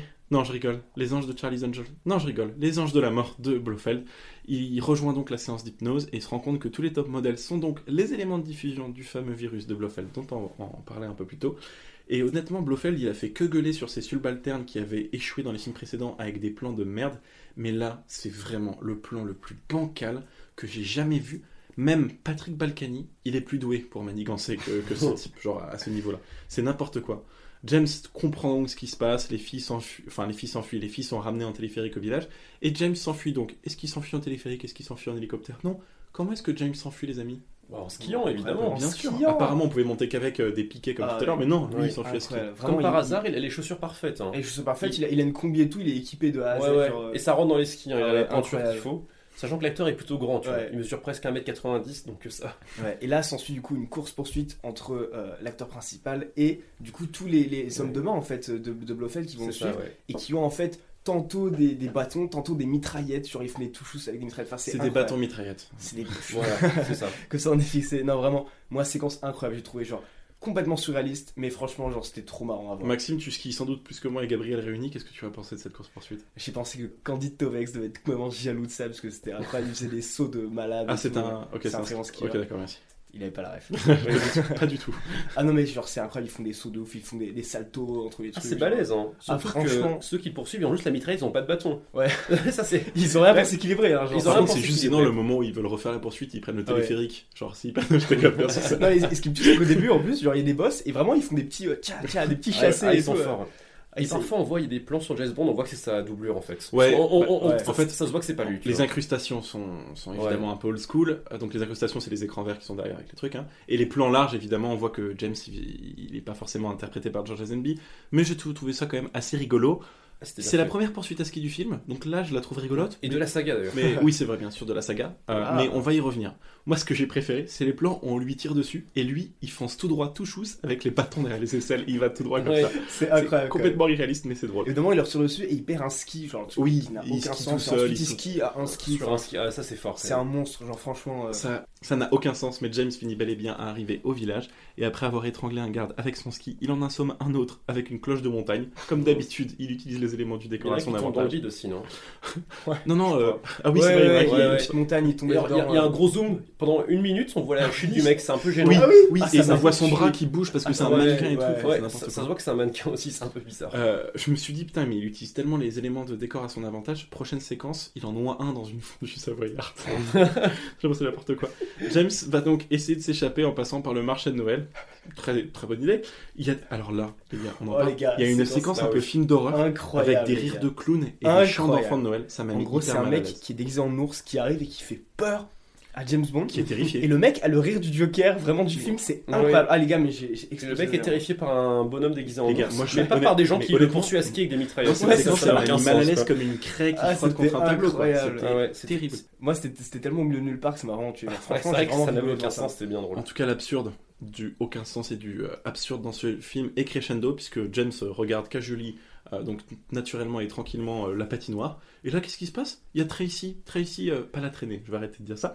Tracy, la femme du, la fille pardon du mafieux du début, qui est en train de patiner tranquillement. Là, je me suis dit, attendez, c'est pas possible. Mais elle sort d'où? On va avoir une explication un peu plus tard, donc vous inquiétez pas. Mais à ce moment-là du film, on sait pas ce qu'elle fait là. James Bond, il est encore plus étonné que nous. La séquence de chant d'enfant et erreur de clown, heureusement, prend fin. On sait littéralement pas ce qu'elle fout là. James Bond non plus. Et en fait, c'est le père qui l'avait envoyé. Il s'enfuit en voiture. Le mec avait enfin trouvé un moyen de se débarrasser de sa fille sans filer un million de dollars à James Bond en le voyant directement dans la base de Spectre. Mais heureusement, elle conduit hyper bien. Elle le conduit à même mieux que lui, hein, je crois. Ouais. Ah oui. Ouais. Surtout qu'en plus, là, Mais il conduit pas beaucoup. Mais genre, il y a un petit moment Fast and Furious du coup, où du coup, euh, il se retrouve dans une course avec vraiment d'autres automobilistes et là il les dépasse genre au calme. genre. Tout à fait, ouais. Ils sont au sein d'un espèce de rallye, C'est mais elle, euh, elle conduit hyper bien. Bon, j'avoue que j'ai oublié le nom de la voiture, mais euh, c'est c'est une voiture assez. C'est une belle voiture. C'est une belle voiture. Voilà. Sur le point James Bond voiture, c'est une belle voiture. Désolé pour les Beau aficionados. châssis. voilà. Parle de la voiture. Nous, on fait des blagues, ok En tout cas, ils sont pourchassés à travers euh, vallées, à travers montagnes. Et j'ai noté, c'est rigolo, j'aime les poursuites. Je pense que j'étais fatigué. Hein en tout cas, elle conduit hyper bien. Mais ça, à un moment, à un moment, ça faisait genre 10 minutes qu'il y avait la poursuite de voiture. J'étais en mode, Ouais, c'était ok, vraiment genre, il y a Vin Diesel qui arrive. à un moment où, tu vois, genre, ça se passe. Je me suis dit, en Il y a fait, deux trois moments en quand fait même ils veulent qui- finir la course, tu Il vois. y a deux trois moments qui me distrait par exemple, il y a un moment où, des- où il y a un mec, il se met au milieu, il essaie d'arrêter la voiture. Non. Donc d'un moment, il se Ah oui, le ah côté. oui, quand il Ça, s'en c'est jette, ma quand fille, il je sort me de la suis dit, piste, genre, effectivement. Le héros et tout, en fait, elle en avait rien à foutre, elle, elle a continué à avancer tout droit. Effectivement, quand ils essaient de sortir de la piste de course, il y a un mec qui essaie de s'interposer. Ah, on finit donc où, les amis? À la grange. Ils arrivent à trouver refuge dans une grange au milieu de la ça. montagne, Airbnb un peu claqué au sol. avec des chevaux en, en colocataire. Il y a James Bond qui fait une demande en mariage là. Sachant qu'il l'a trompé deux fois quand même. Oui, il y a 24 ouais. heures. En, en une nuit. Après, est-ce qu'ils étaient dans une relation exclusive Non, après, Eh, non, Qu'est-ce qu'ils avaient mis sur non, Facebook mais il a fait ça pour l'Angleterre, c'est dans le cadre de sa mission. Ah oui, pour l'Angleterre. C'était pour au, l'Angleterre. c'était au service de Sa Majesté. Au service de Sa Majesté, donc ça Et va. puis de toute façon, lui, ici, la demande en mariage, c'est juste pour euh, le million de livres. Oui. Moi, c'est ce que je me suis dit à ce moment-là, quoi. James, il a envie de toucher de la pépette pour ça Mais mais par contre, Il est il marié à Elisabeth II, non C'était quand même un, un bon acteur parce qu'il était quand même vachement sentimental. Moi, je- moi j'y croyais, moi. Honnêtement, les gars, moi je suis rentré dans leur relation. Euh, enfin, je Oula. suis- j'ai- été touché par leur relation. On en reparlera surtout à la fin du film, mais j'ai été touché. Et je me demande ce que, ce que M, euh, le chef de bande, va en penser quand il va apprendre que son agent s'est marié avec euh, la fille du plus gros mafieux corse et a accepté de le faire pour un million de dollars. Ouais. Enfin, Ouais. de livres. Je me suis dit. Moyen, moyen. Ça fout mal. En tout cas, James qui dit je t'aime à une femme et qui veut l'épouser, encore une fois, ça sent pas très bon, mais on y reviendra. Pipo. 6 heures du mat, heure de la perquise, Spectre arrive, euh, sauf que nos deux tourtereaux se sont enfuis à ski, ont abandonné, abandonné leur voiture, et je me suis dit encore une scène de poursuite JPP. En fait, c'est une poursuite de 45 minutes. Hein. Genre voiture, ski, euh, pied. Ski, voiture, ski. C'est ça, hein Ouais. Ski, ski, ski. Euh, Ski, ski, voiture. En tout cas, c'est euh, assez, assez cool, franchement. Surtout ouais. la scène du canon à neige. En fait, il y a un, un Oui. associé de Blofeld qui finit par tomber dans un canon à neige. Dans Et c'est bien connu, ouais. un canon à neige, ça déchique de la neige et ça la, Bien, ça c'est la coup, neige devient rouge. parce Franchement, scène gore pour un. Bond et scène hyper cool. Et Bond qui gueule, il avait du beat celui-là. Ah oui, Ça, ça m'a fait rire. ça. incroyable. Ouais. Moi, ça m'a fait penser à Kingsman de plus on avançait à Oui, cause du ouais, de Exactement, exactement. Ouais, Parce ça, qu'en vrai, il y a une scène très comparable. Donc, Ouais, Kingsman, il y a second degré et gore à la fois. effectivement. En tout cas, Blofeld finit par se dire putain, on va jamais le rattraper, ils vont hyper vite, ils ont des, des skis rossignols, c'est quoi ce délire? Il craque et il déclenche une avalanche qui ensevelit Ouais. tout le monde, ses hommes Mais- compris. L'avalanche, mais plus impressionnante que la fin du monde en 2012. Genre, vraiment. mais c'est incroyable. Genre, le mec, il a une petite fusée de merde qui fait un petit piou. Et là, tu vois, la montagne tombe. Genre, c'est Non mais il a lâché une énorme caisse aussi. Non, mais genre, c'est C'est ouf. L'avalanche est Moi, assez je- impressionnante. quand Ouais, même. genre, Ouais. mais, euh, en plus, les plans de coupe sur l'avalanche, c'est genre. Les plans de coupe sur l'avalanche, c'est genre des trucs, mais ça dure 10 minutes quoi. On voit de la Ah, neige qui tombe, ouais. je me suis dit, ouais, c'est une grosse avalanche. Même plan, neige qui tombe, je me suis dit, mais. Énorme l'avalanche. Moi, je me suis dit, mais attends, mais le village, va être enseveli là. tu vois un pauvre mec qui Je me marche. suis dit, qui- non mais on va vrai. de la neige recouvrir la tour Eiffel à ce stade. Ah non, mais C'est- hallucinant. Fukushima ouais. version suisse, tu vois, c'est impressionnant. C'est un tsunami, vraiment un tsunami de neige tsunami, et euh, ouais. ça ensevelit absolument tout le monde, mais heureusement ils sont toujours à la surface, Ouais. pas très réaliste. Ils prennent un peu cher. Là, Blofeld, il a une super idée, ou en tout cas, il a commencé à voir le popotin de la fille, du coup, il se dit, vas-y, je vais choper ça. D'un coup, lui aussi, il est très attiré par le genre féminin. Du coup, il dit, kidnapper la fille, et il pense que James est mort, mais James, Ouais. il est pas mort du tout. Il rentre à Londres, et bien sûr, il s'est fait piquer sa fiancée, il est pas du tout content. Et quand il rentre à Londres, il tombe sur M. Euh, Qu'est-ce qui se passe avec M, en fait, les, les gars? Et M lui dit, hé Coco, faut arrêter les bêtises. Faut plus rien faire du tout. Mais James Bond, il dit- il dit quand même, non, moi j'ai envie d'y retourner, j'ai envie de niquer leur base et tout. Ouais, il sait où Et lui, vraiment, M est vraiment contre ça. Non, mais surtout parce qu'il a cédé au chantage de Blofeld, apparemment. En fait, l'ONU a accepté le deal de Blofeld qui est ne diffusez pas le virus, on va vous trouver, ça y- euh, on va vous trouver un petit deal. Ouais, on vous donne, voilà, exactement, un pardon général. Et euh, on vous donne le titre aussi de compte, le mec. Ouais. Allez, par contre, vous me faites compte. tout. Allez. Je trouve ça généreux et Bond aussi, mais tant pis, il va attaquer la base avec la mafia corse. J'en reviens toujours pas. C'est Ce genre d'alliance. Fallait pas kidnapper la fille du chef. Non mais on est dans Astérix et Obélix. C'est vraiment ça. Et là, du coup, c'est Oh, hélico time. Et genre, vraiment, on- ils ont, et trois hélicoptères se ramènent qui sont de la Croix-Rouge. Il y a un plan qui m'a fait penser à Apocalypse Now quand tu vois les hélicoptères Alors, qui volent au Mais, soleil mec, couchant. Merci de dire ça. J'ai appelé ça moi la Ouais. séquence Valkyrie. Sachant que c'est sorti 10 ans, pile 10 ans avant le Apocalypse Now, justement. Ah ouais Le film, ouais. Attends, mais Apocalypse Now, 69. c'est 79. Ouais, c'est hyper vieux, Oh, mec. C'est hein. tellement ouais. moderne. Mais ça a été bien remasterisé aussi. Enfin, la version, la moderne. En tout cas, Bond convainc donc d'arriver avec trois hélicoptères. Ils se font passer pour la Croix-Rouge. Et ce dernier, Ça, c'est drôle quand non même. mais lui, donc, marrant, ouais. il a chopé la fiancée de Bond. C'est un, un chef hyper euh, doué qui a puni ses hommes à de multiples reprises pour faire un peu les cons. Qu'est-ce qu'il essaie de faire avec la meuf de Bond là? Mais il essaie de la charroute, simplement. Non mais c'est quoi Mais il est sérieux ce C'est mec sa fille. Ouais. Non mais sans déconner, il essaie de la pécho, il lui dit vas-y, euh, quand je serai comte, tu seras comtesse. Mais il est devenu complètement malade. Il a pris un coup à la tête à la fin de On ne vit que Ah deux ouais, fois, tu vois. ouais. D'ailleurs, il a plus de cicatrices. enfin, Donc, elle rentre dans son jeu et lui, il, il y mord en fait. Non mais c'est C'est en ça, fait c'est les drôle. mecs dans ce film ils sont complètement cons dès qu'il y a euh, deux, une paire de jambes dans le truc tu vois. En tout cas la scène de l'hélicoptère elle est hyper cool les gars. Elle est Elle est ultra bien faite. Ça James Bond devient Rambo. Et en fait c'est marrant parce qu'il s'était dit et je te rappelle j'avais fait un parallèle avec James Bond pendant vit que deux fois. Euh, et en fait c'est vrai qu'il trouvait ça assez science-fiction euh, de faire des films euh, précédemment qui étaient justement un peu poussés avec des bases un peu irréalistes et tout. Et là la base est très bien faite. L'attaque encore une fois Ouais. des hélicoptères est vraiment hyper cool. Par contre quand ils arrivent et que James sort de l'hélicoptère, ils sont au niveau de la piste de curling. Est-ce que vous avez noté un truc que James fait? Qui alors moi, je vais être honnête Ah, avec vous, oui, je me suis fait pipi dessus. Je, je le dis. Ah, j'ai noté ça, c'est James Bond qui glisse. Le mec, on dirait qu'il a pris l'élan avec une, avec une mitraillette en tirant sur le Il sol. glisse Il sur fait le du ventre glisse, ouais. Ouais, Les gars, c'est ça. C'est un manchot maintenant. Il fait le pingouin. C'est c'est extraordinaire ça. C'est Ouais. n'importe quoi. Il se laisse glisser sur le ventre, c'est fou. Et pendant ce temps-là, Tracy, qui a plus de screen time que toutes les James Bond girls réunies par, euh, presque dans ce film, elle est hyper forte. Elle arrive à, à se démettre des gardes que Blofeld lui a assignés parce que lui, il est en mode Ouais. Ok, tu veux pas devenir comtesse? Bah, Il a moi, un je m'en fous. à la Jason Bond d'ailleurs. Ouais, ouais. Elle, ouais. elle joue hyper bien, franchement, cette Ah, fille. elle est forte, Ouais. hein. Moi, je l'ai elle est hyper bien. Comment elle s'appelle déjà l'actrice? Diana Diana- Elle s'appelle euh, ouais. Diana Rigg. D'ailleurs, j'ai deux, trois autres petites anecdotes euh, Allons-y, distillons. qu'on peut euh, distiller ici. Allez. Euh, elle a regretté le rôle qu'elle considère comme une vraie erreur. Ah ouais Ah ouais. Et notamment, je pense, euh, parce qu'elle ne s'entendait pas du tout avec George Lazenby. Lazenby. Ouais, voilà. il paraît. ouais. Il pouvait pas se saquer. Elle pouvait pas se saquer du tout. Mais c'est une femme très forte qui s'est beaucoup battue durant toute sa vie pour les salaires, pour avoir des salaires égaux, parce qu'elle était souvent, souvent sous-payée. Euh, elle disait que dans son, la série pour laquelle elle était connue, Chapeau melon et bottes en cuir, elle était payée moins bien que le caméraman. Donc vraiment, elle, elle Ah ouais. pétait un câble à chaque fois. Et, et- et bottes de cuir. Je Ouais. suis obligé de corriger parce qu'il y a beaucoup d'adits. Oui, et je disais aussi, euh, elle déteste le statut de sex symbole et l'image en fait qu'on lui a donnée après ce rôle-là. C'est pour ça qu'elle disait que c'était une erreur. Heureusement, à part la scène du début où elle fait un peu plus, pardon de le dire, Tracy la traînée, où elle est en mode soutien-gorge peignoir, le, le reste du film ça Le va. reste du film, ça moi, reste quand même une parce qu'elle est en doudoune. on va, on va y vraiment- revenir surtout à la fin on du voit film. qu'elle a quand même une bonne personnalité. Je l'ai trouvé excellente. Et autre petit détail qui est quand même marrant, à un moment dans le film, on voit une photo de la mère de Tracy et en fait c'est la vraie vraie mère ouais. C'est sa vraie mère. Et juste pour clore la, la parenthèse sur la relation tumultueuse qu'elle avait avec son partenaire, elle détestait tellement George Lazenby qu'avant les scènes de baiser, elle mangeait de l'ail. Alors, Ah ouais effectivement, Ouais, pour je lui me- casser les je couilles. me suis renseigné là-dessus. Et ça, c'est très fort. C'est très intéressant. Ouais. Bon, évidemment, c'est une anecdote de presse extrêmement exagérée. En fait, ce qui s'est passé, c'est qu'ils étaient à une interview dans des hôtels anglais pour faire la promo presse du truc. Et George Lazenby, pendant qu'il était interviewé, a dit, a gueulé à travers les deux pièces, donc les deux pièces d'hôtel, ma chérie, je mange de l'ail, comme ça, à, à travers la, la- pièce de l'hôtel. Et du coup, le, le reporter a tout de suite noté ça parce qu'en fait, le pays à l'époque, toujours comme aujourd'hui, vous savez, très patriotique, très isolé entre guillemets de, euh, de l'Angleterre, voulait absolument saquer un peu George Lazenby, qui était lui australien, pour le discréditer pour le rôle. Il pouvait encore accepter qu'un Écossais tel que Sean Connery joue le rôle, mais encore moins un Australien. Et c'est pour ça qu'ils ont grave grossi cette histoire d'ail qui a fini par devenir une véritable rumeur de, de Je pense que Ah, Tobey. Maguire a dû s'en inspirer parce que je me, si je me souviens, dans le premier Spider-Man, il avait fait exactement ça. Waouh Ah ouais. Oh là là, oh, c'est quoi ce- sa voix Pouah. Allez, on revient au film parce que c'est Valkyrie Time, c'est l'attaque. Tracy finit par donc se débarrasser des gardes. James, lui, veut absolument la retrouver et il y arrive, mais il est quand même en mode espion. Il veut faire le plein d'infos et surtout choper Blofeld une bonne fois pour toutes. Il continue donc sa progression sur la base, qui est aussi sur le point d'exploser parce qu'évidemment, ils vont la piéger Ouais. comme d'habitude, j'ai envie de vous le dire. Tout le monde se casse d'ailleurs. hein. Ouais. Le corps se dit, il connaît le timing. Ah et oui, sa c'est fille dit, on l'abandonne pas, et le corps fout une patate à sa Ouais. fille. Ah oui Et il frappe l'assomme. La baigne. Et- mais et- j'ai trouvé que c'était la seule baigne à une femme presque la plus justifiée de tous les bons. Parce qu'elle, elle veut absolument s'enfuir et tout. Et le père, il veut pas que sa fille meure. quoi. Et ensuite, il y a une phrase incroyable, il dit Qui aime bien châtie bien. c'est quand dit ça même en ouf, anglais quoi. C'est fort. Ah, moi, moi, j'ai- moi, il dit pas ça en En français. il a un crois. truc encore plus Non, enfin, ironique. c'est euh, dans la ouais, traduction plus- française. Ouais, c'est ça. Moi, il dit, ouais, en, en direct, il dit pas ça.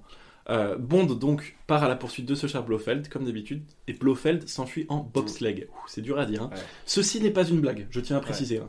Nous ne sommes pas dans Rasta Rocket, ce n'est pas une vanne. Putain, tu m'as piqué ma Ah ouais, mais de toute façon, euh, alors je, je tiens à le préciser, euh, deux heures de perdu, c'est sûr ils l'ont fait parce qu'ils ont fait Rasta Rocket, Ah ils ouais. adorent ce film et tout. Donc je suis sûr ils l'ont fait. J'ai pas encore écouté le podcast, mais j'ai j'ai écouté celui sur Instant Rocket. Ah ouais? Ouais. Et évidemment, il, il s'enfuit en, en, en bobsleigh, ce qui est incroyable. C'est l'énième poursuite de ce film, et c'est évidemment la plus absurde parce la que neuvième ouais, ou la Logiquement, quand tu pars en bobsleigh, déjà, c'est en zigzag le long d'une montagne. Donc, si Bond euh, prenait pas le bobsleigh et descendait la piste, il irait pas plus vite, mais peut-être qu'il irait plus directement droit à la, à la ligne d'arrivée. Et c'est évidemment la poursuite la plus absurde. Blofeld dans la mode de Spectre, qu'est-ce qu'il fait? Bah, Il a des grenades, comme Ouais. d'habitude. C'est hallucinant. Et ouais. qu'est-ce qui se passe avec la grenade? bah, James Bond se prend une grenade dans la gueule, Ouais. il saute du bobsleigh, il court, il saute et il atterrit sur le bobsleigh de C'est Il Blofeld. finit par s'accrocher au bobsleigh de. Ce qui est ouf, c'est que le bobsleigh, ça va, enfin, ça va hyper vite. Ah, c'est du sais pas combien de kilomètres mais vraiment, Et le mec hyper arrive à le rattraper à pied. Et La vitesse moyenne d'un bobsleigh aux Jeux Olympiques de 2012 était de 162,5 km. Voilà, 162. Voilà. Et quand même une montagne. C'est une vanne. ça peut être une. Mais ça peut être une montagne, genre, hein. genre ça va hyper vite. Et vraiment, ça dure 10 minutes. Et je me suis dit, mais genre, combien de montagnes ils ont descendu genre? Moi, ce qui m'a buté, c'est la, le commentaire de Gabriel qui fait Ça va vraiment vite. Heureusement qu'on a notre consultant. C'est un expert en la matière. Bon, comme, comme dans Speed, comme dans Most Wanted, enfin comme dans énormément de films, James se bat avec Blofeld et se sert des éléments qui passent au-dessus du véhicule en mouvement pour se débarrasser de son ennemi. Blofeld finit donc par se retrouver le cou accroché à une branche d'arbre et James se retrouve dans la neige à côté de la piste de bobsleigh. Et là, je me suis dit, bon, bah, c'est l'instant euh, James Bond Girl, truc machin, euh, ils vont se réconforter, c'est la fin du film. C'est ça. Qui Et là- vient directement voir James Bond? Un Saint-Bernard. Un Saint- Incroyable. Un Saint-Bernard Incroyable. énorme, un énorme chien qui lui lèche le visage et James qui ramène le whisky 5, Ouais. étoiles, je sais pas Euh, quoi. là. rapporte du cognac et du Ah brandy ouais. euh, 30 ans. Moi, Ouais. c'est ça la version française. C'est ça. J'ai trouvé ça fou. Non, vraiment, c'est c'est dingue. Et moi, je me, suis cassé dit, un bras, premier réflexe, l'alcool. je me suis dit, vas-y, fin du film. Mais j'avais oublié un putain de détail, les gars. Elle est où la meuf? Mais Bond veut se marier. Bah oui, Mais c'est oui. ça. C'est la fête. Ouais. On a le chef du MI6 qui fait copain-copain avec le parade, la mafia corse. Vous avez vu, ils font des, les gars, ils font des blagues sur les, Ah ouais. les casses que le mec a réussi. Mais c'est quoi ce délire en Ah, Ouais. On est littéralement dans ils Astérix invitent et M et Q du MI6. Le, Ouais, ouais, ouais. le chef du MI6 est invité au mariage euh, Les de gars, par meilleurs potes. Je reviens sur mon analogie Astérix et Obélix, c'est le banquet de la fin avec les sangliers. Ah, c'est vraiment ça. Sans Ah, c'est ça, Vraiment ça. 100%. Vous savez qu'il y a beaucoup de films qui se terminent sur un mariage à la fin, notamment Le Retour du héros, réalisé Ouais. par euh, Laurent Tirard, dont euh, le film Astérix s'appelle aussi Au service de Sa Majesté, je tiens à le noter. Euh, Il y a beaucoup de films qui se terminent avec des mariages parce qu'en fait, ça a tendance à, à rendre un peu de, de bonheur aux gens et de, de- d'une bonne impression du film quand ils sortent de la salle. Ça va pas être trop le cas avec ce film, on va, on va, on va dire pourquoi. Bonheur, on va dire. Euh, en quand tout, se tourner au Portugal, juste pour Oui. le. tout à fait. Lisbonne, le ouais. film a été tourné intégralement en Europe, en Suisse, au Portugal euh, et en Angleterre, donc euh, ils, ont, ils ont bien géré leur, leur repérage, on doit dire. Euh, repérage qui les avait dissuadés de faire ce film précédemment à la place d'On ne vit que deux fois. Donc euh, c'est rigolo comme, euh, comme la vie se passe. En tout cas, on fait partie de la fête parce que Oura c'était cool, mais quand même enfin 2h20 de film, c'est presque Ouais. terminé. Et euh, Tracy, ma petite chouchoute, elle calme une dernière fois son très cher père parce que elle lui dit un truc qui m'a beaucoup amusé et je vais vous passer un extrait.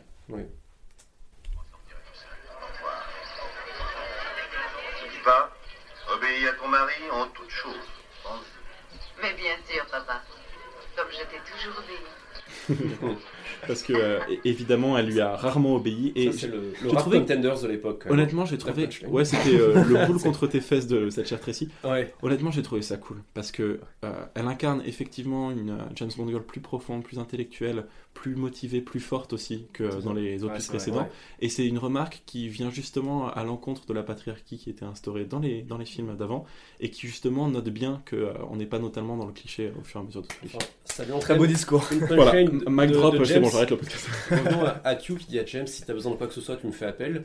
Et James qui répond T'inquiète, j'ai tous les gadgets qu'il me faut en regardant sa femme et je sais m'en servir. Ah oui. Les gars, Ouais. ça une c'est allusion que- sex toys. Ça, ouais, c'est quand même assez violent ça. Et elle, elle, elle dit rien.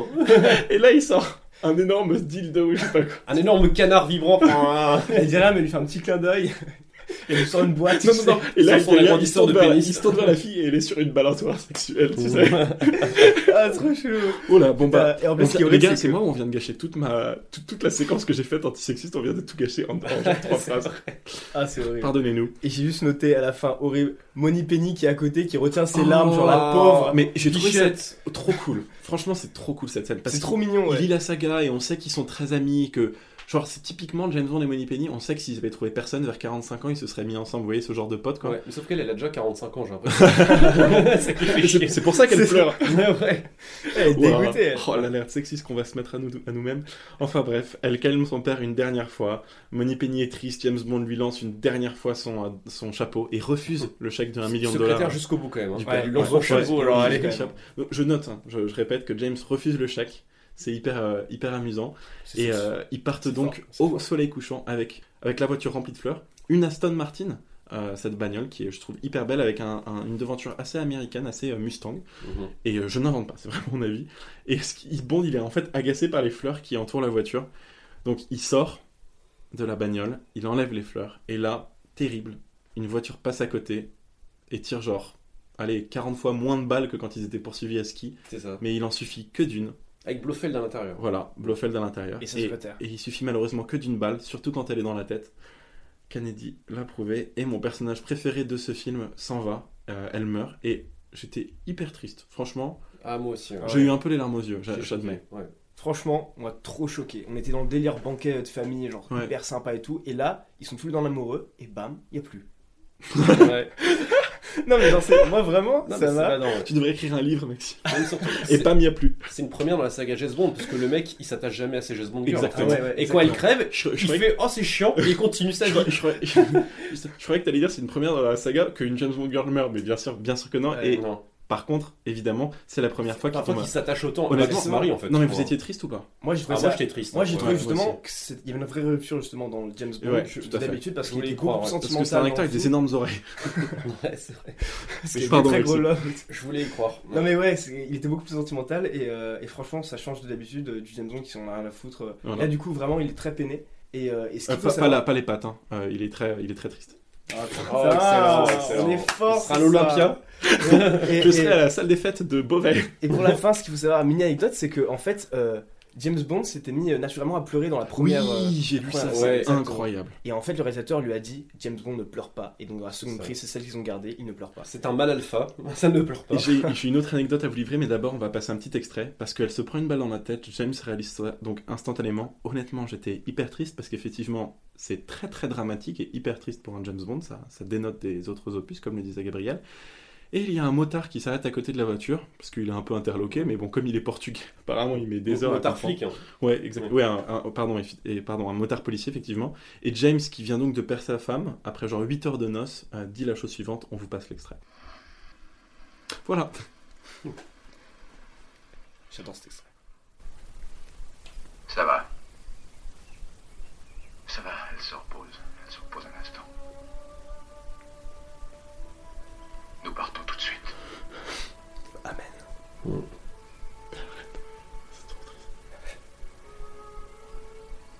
Il n'y a rien d'urgent. Nous avons toute la vie devant nous.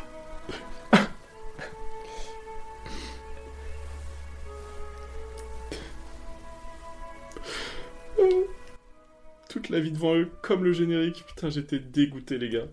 Non, mais franchement, j'étais trop triste. Ouais, Sans rire. Et ça a été repris dans Casino Royale. Enfin, on y reviendra quand. Oh le spoil. spoiler. Oh là là Oh, le spoiler Oh, vous savez. Ah là, on, là, Tue on, le a, Maxime. on a perdu les abonnés. Là, on a perdu les Il a pas dit quel Casino Royale. Ah, on sait pas. Il y en on, a va, deux. bon, on va en faire qu'un dans notre podcast.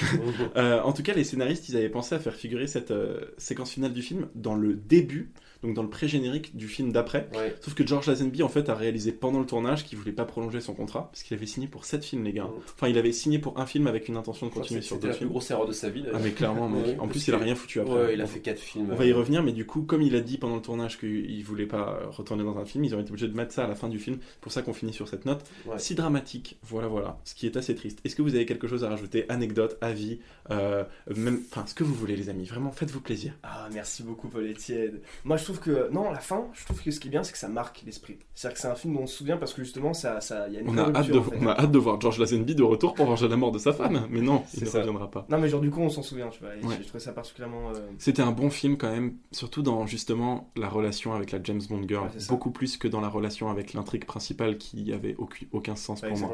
Beaucoup plus réaliste. Moi, en franchement, c'est ça. Alors- et les trucs de ski. qui en fait, c'est con, mais si simplement juste le fil rouge euh, de l'intrigue avait été plus logique, ça aurait pu être le meilleur Bond limite, parce Ouais. que les idées de ski et elle, Diana Rigg, pour moi porte le film. C'est la meilleure actrice, hein, euh, selon moi. hein. J'ai- adoré sa performance. Dommage qu'elle l'ait pas aimé autant que moi, bien sûr. Clairement, j'ai ouais, j'ai trouvé très forte. Et justement, ouais, et comme on dit, elle a été beaucoup plus utile que juste arriver à la dernière seconde du film Ouais. et sauver le héros, quoi. Clairement, elle fait bien plus que ça et on la voit du coup avoir un rôle euh, bien Ok, plus mais t'insultes pas Claudine Auger, ok Non, Parce que Gab, il aime bien Opération Tonnerre et moi aussi. Auger, ouais, oui. ouais. Non, mais Inégalable, que- Sublime. En tout cas, en On tout en cas. reparle ou pas Ouais. Gabriel, un dernier mot sur ce film, mon cher ami? Un dernier mot, bah écoute, pour moi, ouais, c'est vraiment l'épisode le plus unique de la saga. Parce que c'est la première fois où il s'attache d'une femme autant, enfin, il se marie carrément. qu'il soit, qu'on le voit peiner en fait. C'est rare donc on Ouais. voit James Bond faible en fait. C'est vrai. C'est vrai. Ouais. Et la musique est bonne aussi. La musique le thème de ouais. Sean Connery était très très stylé. Très bien géré. Et Ouais. dans la bande-annonce, c'est hyper mauvais parce que parfois la, la musique change du tout. tout. Enfin bref. Ouais. Je suis hyper content de ne pas avoir regardé ce film avec mon père parce que clairement, mon père, il m'aurait dit un truc genre Ah, cette James Bond girl, elle va être importante, mais que pendant ce film ou genre. Ouais. Il m'aurait dit un truc Moi du aussi, style le je suis, spoil, je suis bien content. ouf, quoi. quoi. Ouais. Un dernier mot à rajouter ou on passe aux critiques Euh, je trouve que c'est un film ouais, qui est aussi plus thriller. J'ai noté que, euh, qu'il n'y a pas de gadget aussi. Et que euh, non, globalement, c'est un très bon film. Qu'il est un petit, a peu long, parlé, ouais.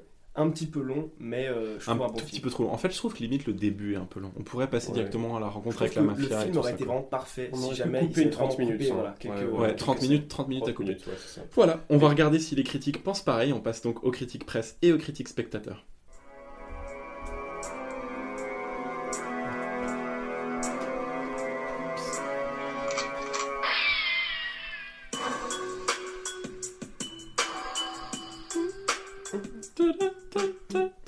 Maxime, quand on a dit la presse, Quand on a dit la presse, la presse. on n'a pas besoin de se reposer la question. C'est un petit. euh, C'est gimmick. superflu pour gagner du temps. Euh, la presse a dit que c'était pas ouf ouf. 61 sur 100 toujours sur le site Metacritic. Avec 7 critiques positives, 4 moyennes et 1 négative. Alors que pourtant, ce qu'il faut noter, c'est que le Wikipédia dit que le film est considéré par certains comme le meilleur de la saga. Est-ce que c'est des critiques récentes ou des critiques euh, De l'époque. C'est ouais. critiques de l'époque, je crois. D'accord. Peut-être qu'il est pas considéré donc. Oh, merci Maxime. C'est Peut-être que c'est donc. Il se fait toujours pas c'est chaque semaine le même Ça- délire. ça Chaque Euh, semaine, la même question, j'ai jamais regardé. On en est à 6 épisodes. Je vais pas renouveler ta période d'essai. Mais donc, du coup, euh, voilà, des avis très clivants dessus. Euh, je note que de manière générale, il note le changement, du coup, évidemment, qui est très évident à l'époque de l'acteur principal, euh, marquant du coup une rupture, comme on l'avait beaucoup dit. Euh, il critique beaucoup la Zambie, disant qu'il est insignifiant. Et que. euh, Ouais, j'ai durs. Voilà, ça c'est c'est dur. Un peu dur. Moi, je l'ai pas beaucoup aimé, Un mais euh, dur. c'est sûr qu'il il est Et, pas euh, aussi épais que ses oreilles. Et ils disent que la chasse de ski aussi souvent remonte le tout. J'ai noté quand même deux petits avis qui étaient quand même marrants. Le pire avis Variety 40 sur 100 qui nous dit que est-ce que le film est horrible? Objectivement non. Mais pour un film de James Bond, c'est une abomination. Oh, il était cool, franchement. Non, Et il- t'as un autre avis, Franchement, je c'est trouve que c'est un petit peu méchant. C'est petit. Et The New Yorker qui dit que l'acteur et le script sont absolument dégueulasses, mais que le film est quand même excitant, 60 sur 100. À toi, PE. Alors, on passe donc aux critiques spectateurs. 3,1 sur 5, soit 62 sur 100. Euh, presque la même chose que les critiques presse finalement. Un film qui a été globalement apprécié, même s'il y a certaines personnes qui n'ont pas autant aimé que euh, vous deux, parce que moi je n'ai pas trop aimé la performance de George Lazenby dans cette unique James Bond. Je vais vous lire donc la critique de Sergio Leone. Euh, je crois pas que ce soit le réalisateur hein, de, de Western Spaghetti. Ça, ça m'étonnerait, ouais. De loin, le plus mauvais, hein, qui prend un peu ses aises avec la franchise. Lazenby aurait été un intrus dans la saga, rien d'autre à dire. La première partie du film est longue et dénuée d'intérêt, le scénario est naze à souhait. Heureusement qu'il y a Telly Savalas. Moi, honnêtement, Blofeld, il m'a pas marqué. C'est l'acteur de Blofeld, Max. Euh, il m'a, franchement, il m'a pas marqué. Donc, euh, moi non plus. Moi non plus. non. désolé, Sergio. Ah, Euh. Critiqueur 37. Ah, Ah. Critiqueur 37. C'est lui qui va avoir le droit à l'accent belge cette semaine, je crois. On comprend très bien pourquoi. Je la refais, je la refais. On comprend très bien pourquoi George Lazenby a fait qu'un seul James Bond. Il est nullissime. Rien à voir avec les autres. Même auprès de Timothy Dalton, il fait figuration. Pas de charisme, il plante le James Bond en beauté, Ça tire à balles réelles. comme des skis. KF maintenant qui nous dit Quel navet, mais quel navet Lazenby a pas mal de charisme, mais le scénario est vraiment très confus. Je n'ai compris que sommainement à la fin. Les cascades sont vraiment nulles, les poursuites pareil, bah c'est la même chose. Le méchant est trop con On Ouais. sait même pas pourquoi il endoctrine les jeunes filles. Et le scénario qu'on a donné à Bond est celui du jeune beau gosse qui ne travaille pas et qui passe son temps à jouer au golf et au bridge. Et pour finir, la fin est con, mais con. Bref, je dirais que c'est le plus mauvais James Bond de la série. Bravo le réalisateur. hein. Pensez à tous nos amis belges qui sont en train de signer des oreilles en ce moment. Et enfin, Fab, BJH, euh, Fabriste.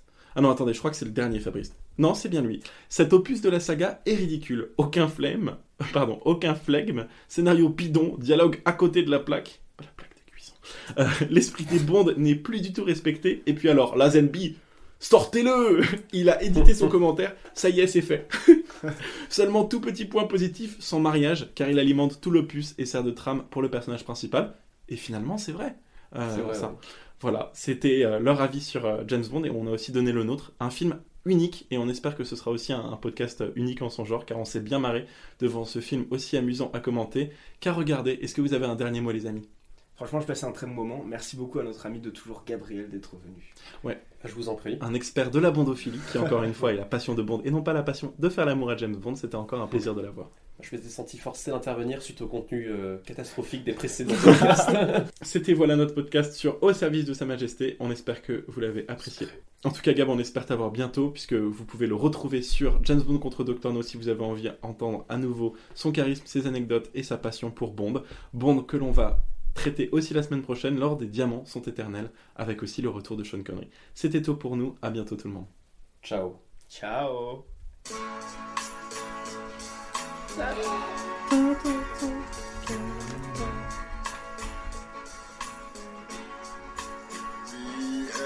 Je crois que j'allais pisser.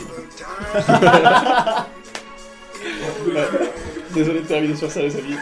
Allez, bonne semaine, à la semaine prochaine. Merci beaucoup.